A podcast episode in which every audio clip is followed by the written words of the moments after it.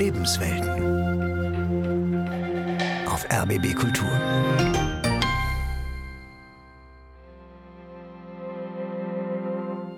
Wir wollen die Frage stellen, was christliche Prägungen mit dem Widerstand zu tun haben, wo etwa Leute aus christlicher Ethik heraus gesagt haben, sie müssen diesem Unrecht widerstehen. Die Blutnächte von Plötzensee zwischen dem 7. und 10. September 1943, also vor 80 Jahren, sind, wenn Sie so wollen, die größte einzelne nationalsozialistische Mordaktion auf Berliner Boden in der NS-Zeit. In dieser Zeit wurden im Strafgefängnis Berlin-Plötzensee 250 Menschen in Gruppen von je acht Personen in Abständen von 30 Minuten jeweils erhängt. Die Inschrift lautet, allen Blutzeugen, denen das Grab verweigert wurde, allen Blutzeugen, deren Gräber unbekannt sind. Niemand hat ein Grab die Leichname wurden verbrannt und die Asche auf den Rieselfeldern verstreut. Und dieses ist ein symbolisches Grab für alle, die im Plötzensee ermordet wurden. Vom Vaterland ermordet. Ökumenisches Gedenken an die Nazi-Opfer in Plötzensee. Eine Sendung von Sigrid Hoff.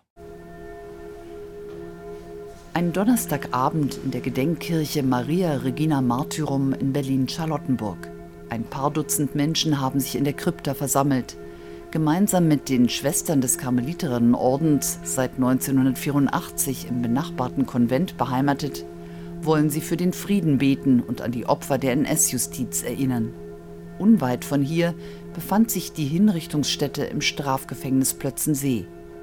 In den zwölf Jahren der Gewaltherrschaft der Nazis wurden hier mehr als 2800 Menschen nach Unrechtsurteilen ermordet. Insgesamt ist das Phänomen der Unrechtsjustiz die Den Gottesdienst feiern Pastor Lutz Neeg, Beauftragter für Erinnerungskultur und Gedenkstättenarbeit im Erzbistum Berlin, und der evangelische Pfarrer Michael Majar vom benachbarten evangelischen Gemeindezentrum gemeinsam. Neben dem Gedenken an die Opfer aus der NS-Zeit schließt das Friedensgebet auch diejenigen mit ein, deren Menschenrechte und Menschenwürde heute mit Füßen getreten werden. Nennen wir vor Gott Namen von Menschen, die Opfer von Unrechtsjustition. Das Friedensgebet am letzten Donnerstag eines jeden Monats gehört zu den festen Terminen im Kalender des Ökumenischen Gedenkzentrums.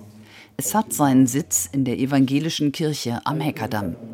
Der Untertitel Christen und Widerstand ist bewusst gewählt – sagt Pfarrer Michael Majar, Vorstand des Trägervereins. Wir wollen die Frage stellen, was christliche Prägungen mit dem Widerstand zu tun haben, wo etwa Leute aus christlicher Ethik heraus gesagt haben, sie müssen diesem Unrecht widerstehen.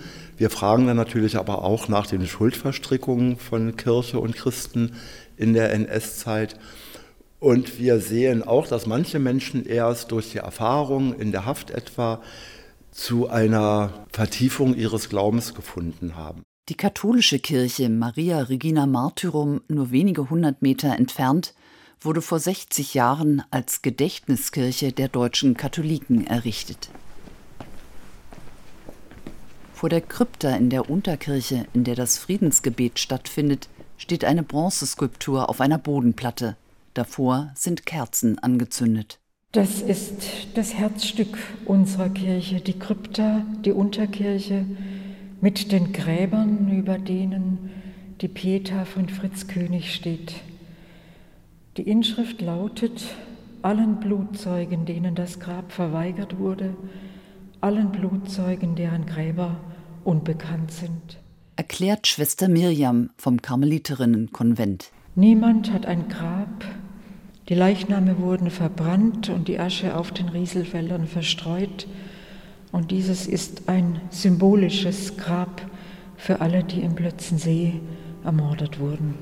In diesem Jahr stehen im Fokus der Erinnerungsarbeit des Ökumenischen Gedenkzentrums die Opfer der sogenannten Roten Kapelle. Das Widerstandsnetzwerk um Harro Schulze-Beusen und seine Frau Libertas war bereits 1942 ins Visier der Gestapo geraten. Zahlreiche Mitglieder wurden verhaftet und hingerichtet. Eine Ausstellung im Gemeindezentrum erinnert an zwei Jugendliche, Liane Berkowitz und Friedrich Rehmer, 19 und 21 Jahre alt. Morgen ist schon der 1. März. Wenn man mir vor einem Jahr meine jetzige Lage prophezeit hätte, würde ich laut gelacht haben. Erinnerst du dich noch an meine Ausflüge mit Remus vom vorigen Jahr? Wenn man an all das denkt und die Sonne so scheint wie jetzt, wenn man bedenkt, wie jung wir sind, so kann man nicht an den Tod glauben. Mir scheint manchmal alles nur wie ein schlechter Traum, aus dem ich jeden Moment erwachen muss. Leider ist es die raue Wirklichkeit. Das schreibt Liane Berkowitz, genannt Lanka, am 28. Februar 1943 an ihre Mutter aus dem Gefängnis.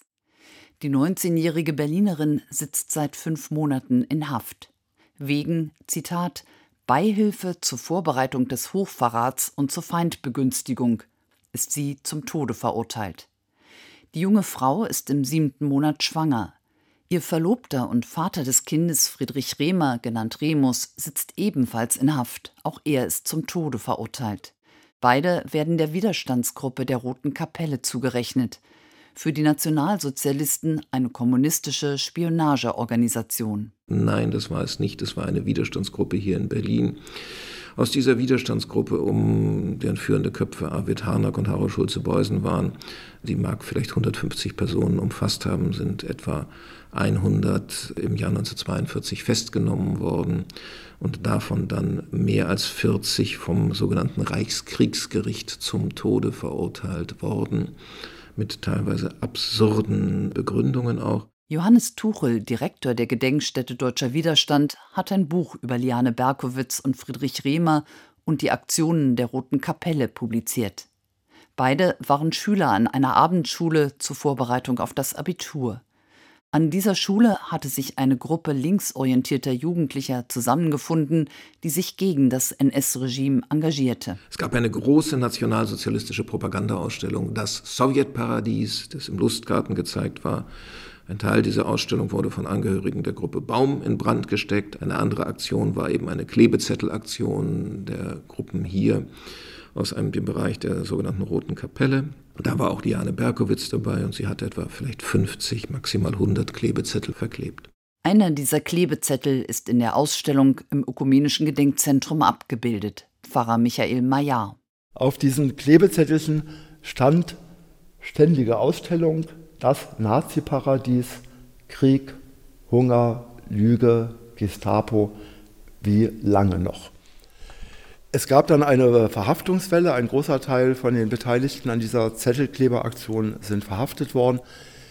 Insgesamt acht Schülerinnen und Schüler dieser Abendschule sind dann vom Reichskriegsgericht angeklagt worden, vier davon zum Tode verurteilt worden, die dann in Plötzensee hingerichtet worden sind. Darunter waren Liane Berkowitz und Friedrich Rehmer. Lianes Eltern waren aus Russland geflohen. Sie selbst ist in Berlin geboren und zweisprachig aufgewachsen. Ihrer kleinen Tochter, die im April 1943 im Frauengefängnis geboren wird, gibt sie den russischen Namen Irina, zärtlich abgekürzt auf Irka. Der Vater des Kindes wird enthauptet, ohne es jemals gesehen zu haben. Auch Liane Berkowitz bleibt nur wenig Zeit mit dem Baby, sagt der Historiker Johannes Tuchel.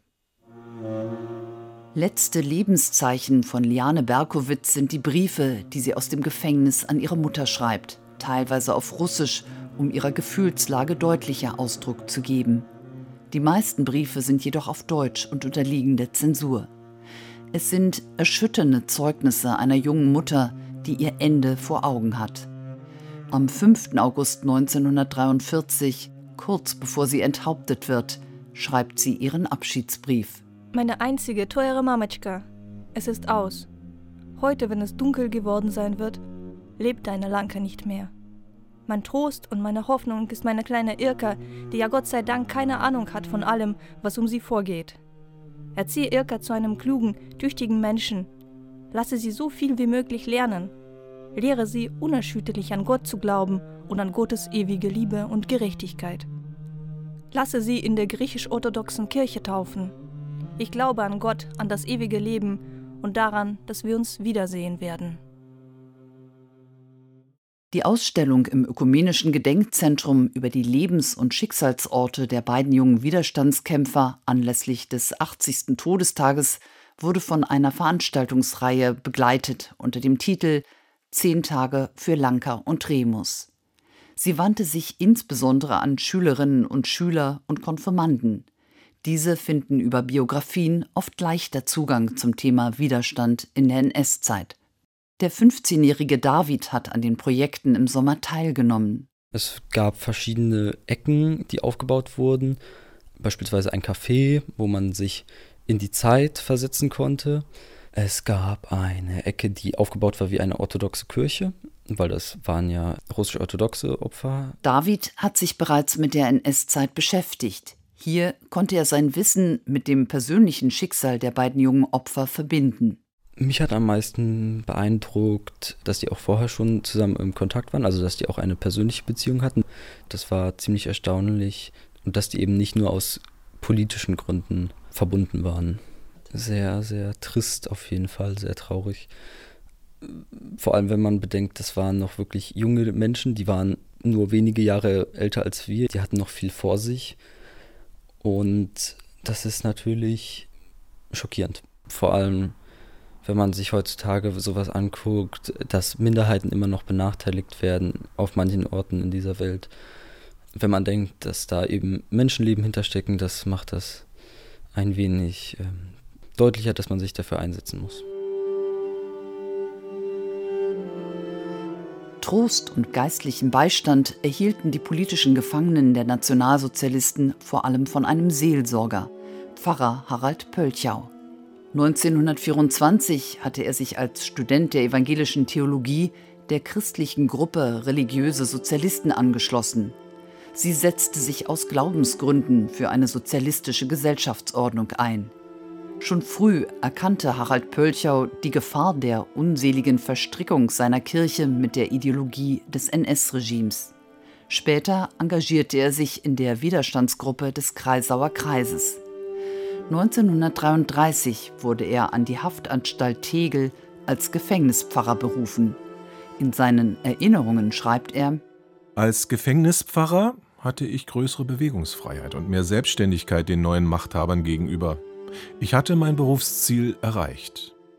In den zwölf Jahren der NS-Diktatur wurde Harald Pölchau zum Chronisten der unter dem Deckmantel der Justiz verübten Morde in Plötzensee. Der Theologe Konrad Reiser war Harald Pölchau bereits in Kindheitstagen begegnet. Die Familien waren freundschaftlich verbunden. Anfang der 1960er Jahre absolvierte Konrad Reiser einen Teil seines Vikariats an Pölchaus Nachkriegswirkungsstätte in Berlin. Dabei lernte er ihn gut kennen. Er war eher nüchtern im Umgang, jedenfalls kein warmherziger, umarmender Seelsorger, aber von einem tiefen Ernst geprägt, absolut verlässlich und vertrauenswürdig. Er flößte Vertrauen ein, aber eben eher zurückhaltend. Er hat jeden Anschein einer Heldenrolle oder besonderen Rolle, die er da gespielt hat, als Seelsorger vieler der zum Tode verurteilten Widerstandsleute völlig vermieden. Er hat auch nur sehr zurückhaltend gesprochen über die intensiven Bemühungen, die er mit seiner Frau zusammen übernommen hat, um ein Netzwerk der Hilfe und Unterstützung für verfolgte jüdische äh, Menschen in Berlin aufzubauen und ihnen weiterzuhelfen. Harald Pölchau genoss das Vertrauen und den ungeteilten Respekt des Gefängnispersonals. Mit dessen Hilfe gelang es ihm, Gegenstände und Briefe aus dem Gefängnis und ins Gefängnis zu schmuggeln, ohne entdeckt zu werden. Der Seelsorger begleitete mehr als 1000 Verurteilte persönlich bis zur Hinrichtungsstätte. In seinen Erinnerungen berichtet er, dass er hinzugerufen wurde, wenn die Inhaftierten die Ablehnung ihres Gnadengesuchs erhielten, oft nur wenige Stunden vor der Vollstreckung des Todesurteils. Zu Pölchaus Aufgaben gehörte es, die Todgeweihten beim Verfassen eines Abschiedsbriefs zu unterstützen. Und schließlich übernahm er auch die schwere Aufgabe, den Angehörigen die Nachricht vom Tod zu überbringen. Diesen seelsorgerischen Beistand gewährte er über Glaubensgrenzen hinweg. Er hat mit ihnen versucht zu beten, er hat dort, wo es möglich und von ihnen gewünscht war, mit ihnen das Abendmahl gefeiert. Aber er hat ja dann auch die Freunde aus dem Kreisauer Kreis, die selber, jedenfalls viele von ihnen überzeugte Christen waren, begleitet und sie haben sich wechselseitig bestärkt. Aber er hat auch immer wieder davon gesprochen, dass er mit dem Versuch eines Zugangs zu dieser schweren Lebensprüfung aus christlicher Perspektive keinen Widerhall gefunden hat und dann einfach versucht hat, in menschlicher Weise die Betroffenen zu stützen, ihnen nahe zu bleiben, mit ihnen zu besprechen, in welcher Weise er äh, für die Angehörigen, die Hinterbliebenen, mitsorgen könne. Dieser Versuch auf ganz schlichter menschlicher Ebene, die Abschiedssituation zu klären und zu überbrücken. Für die Hinrichtung der ersten Verurteilten aus dem Kreis der sogenannten Roten Kapelle hatte man im Dezember 1942 in Plötzensee eigens einen Galgen mit acht Haken installiert, um die Vollstreckung der Urteile zügig abwickeln zu können. Er kam auch bei den sogenannten Blutnächten von Plötzensee im September 1943 zum Einsatz, um Massenhinrichtungen durchzuführen. Johannes Tuchel, Direktor der Gedenkstätte Deutscher Widerstand, über die Monstrosität im Namen der Justiz. Die Blutnächte von Plötzensee zwischen dem 7. und 10. September 1943, also vor 80 Jahren, sind, wenn Sie so wollen, die größte einzelne nationalsozialistische Mordaktion auf Berliner Boden in der NS-Zeit. In dieser Zeit wurden im Strafgefängnis Berlin-Plötzensee 250 Menschen in Gruppen von je acht Personen in Abständen von 30 Minuten jeweils erhängt. Die Henker begannen abends ihre Arbeit bis morgens durch, dann kam eine Pause, dann am nächsten Abend wieder. Bei dem Bombenangriff Anfang September 1943 wurde auch das Strafgefängnis getroffen. Einige Häftlinge konnten fliehen. Zu dieser Zeit waren hier über 300 zum Tode verurteilte inhaftiert. Adolf Hitler selbst drängt auf eine schnelle Vollstreckung der Urteile. Nun war ja auch das NS-System zum Teil noch sehr bürokratisch, zumindest formalistisch, was die justizförmigen Tötungen angeht. Aber bei vielen dieser zum Tode verurteilten war das sogenannte Gnadenverfahren noch nicht abgeschlossen. Es war zwar meistens so, dass es sich dabei nur um einen formalen Akt handelt, aber er war eben noch nicht fertig. Und so war es so, dass am 7. September ein Staatsanwalt nach äh, Plötzensee fuhr, sich dort an das Telefon des Gefängnisdirektors setzte und er bekam dann telefonisch nur noch durchgesagt aus dem Reichsjustizministerium die Namen der Menschen, die hingerichtet werden sollten. Die schrieb er dann nieder, gab die Liste dem Gefängnispersonal und dann begannen um 19 Uhr am 7. September 1943 die Hinrichtungen. Ich denke, es ist in der Justizgeschichte wirklich etwas Einmaliges, dass die Entscheidung über Leben und Tod nur noch telefonisch übermittelt wird und dann eine halbe Stunde später die Menschen dann schon am Galgen hängen. Zu den Opfern der Plötzenseer Blutnächte gehörten Menschen unterschiedlicher Nationalitäten und Glaubensrichtungen. Sie waren häufig aus nichtigen Gründen verurteilt worden. Diese 250 Menschen waren eine ganz heterogene Gruppe. Sie haben politisch Verurteilte des sogenannten Volksgerichtshofs, sie haben Verurteilte der Sondergerichte wegen politischer und wegen nicht politischer Delikte. Sie haben vor allen Dingen auch viele tschechische Bürger darunter, unter denen die hingerichtet worden sind.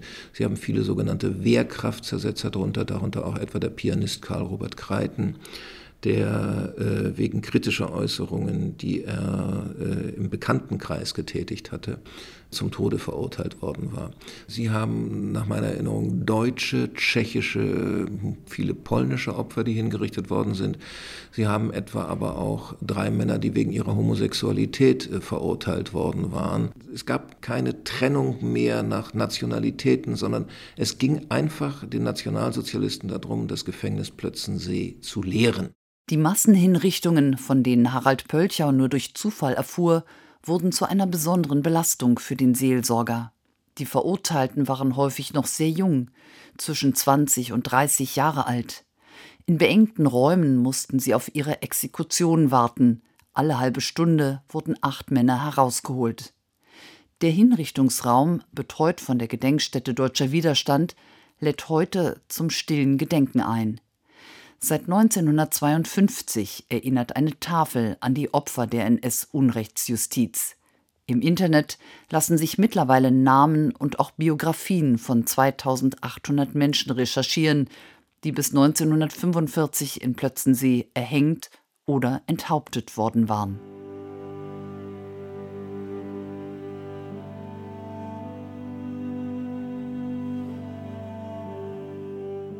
Die Gedenkstätte Deutscher Widerstand kooperiert mit dem Ökumenischen Gedenkzentrum Plötzensee. Insbesondere zu Jahrestagen wie in diesem Jahr, in dem sich die Hinrichtungen der Mitglieder der Roten Kapelle, darunter Liane Berkowitz und Friedrich Rehmer, und die Plötzenseer Blutnächte zum 80. Mal jähren, gibt es gemeinsame Veranstaltungen. Zudem wurde als Bindeglied zwischen den beiden Kirchen und der Gedenkstätte Plötzensee mit Unterstützung des Bezirks Charlottenburg ein Pfad der Erinnerung mit mehreren Stationen entwickelt. Er lässt sich meditativ und individuell begehen, aber auch in Gemeinschaft, sagt die Karmeliterin Schwester Mirjam, Mitglied im Vorstand des Ökumenischen Gedenkzentrums. Es findet jeden Samstag einmal im Monat eine öffentliche Einladung, diesen Pfad zu gehen, dreieinhalb Stunden statt. Es kommen immer wieder Besucher, die diesen Weg gehen und dann eben auch alle Orte, die drei Kirchen und die Gedenkstätte Blötzensee besuchen. Auf dem Weg sind einzelne Stelen, die dokumentieren, was auf diesem Weg in dieser Siedlung, es waren ja damals äh, Laubenkolonien, was hier auch war, zum Beispiel Zwangsarbeiterlager. Das wird auf diesen Stelen dokumentiert. Wir erleben, dass viele Einzelne diesen Weg gehen und dann eben zu uns kommen und hier das Gespräch suchen. Die Kirche Maria Regina Martyrum beeindruckt mit ihrer Architektur. Der geschlossene Raum der Oberkirche ist von meditativer Stimmung erfüllt. Licht fällt nur durch die schmalen Fensterbänder an der Seite. Die Stirnwand des Raums füllt das große abstrakte Altargemälde von Georg Meistermann. Es sind Farben und Formen, dunkel und hell, und das Dunkle nimmt das Auge zuerst wahr. Es sind dunkle, schwarze Brocken, die durcheinander fliegen und diese chaotische Zeit, damals Zweiter Weltkrieg, Kriegssituation heute, darstellen.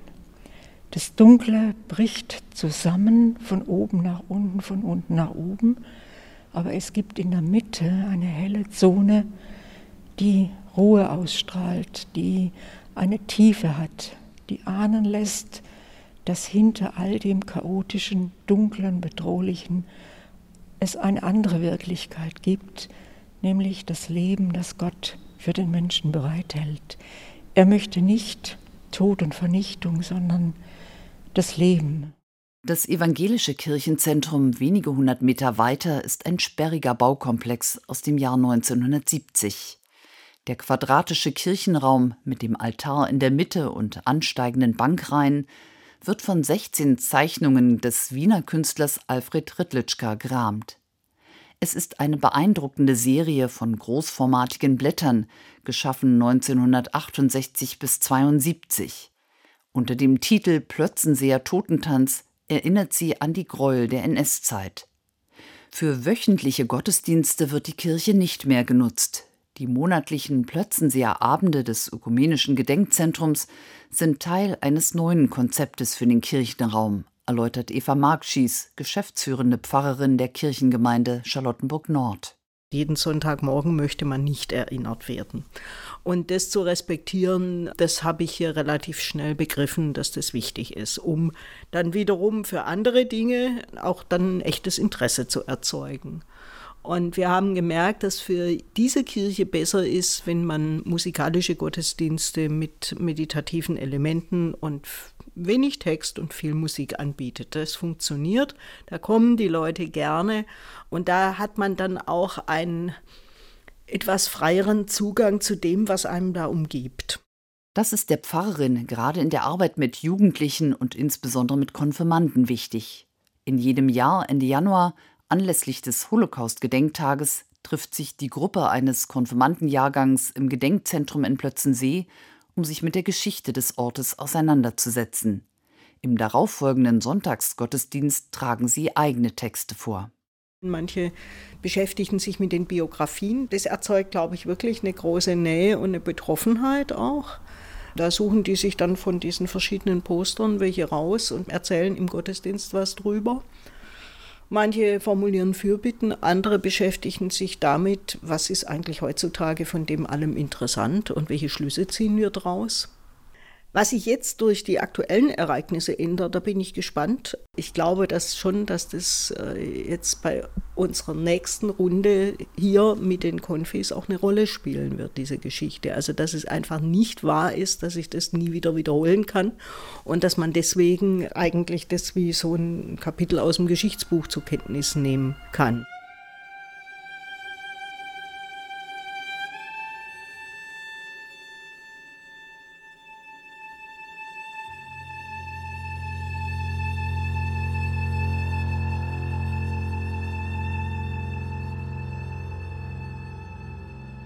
Vom Vaterland ermordet.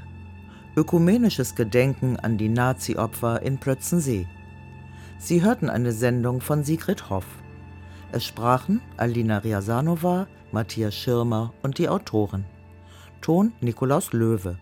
Redaktion Anne Winter. Regie Gabriele Brennecke.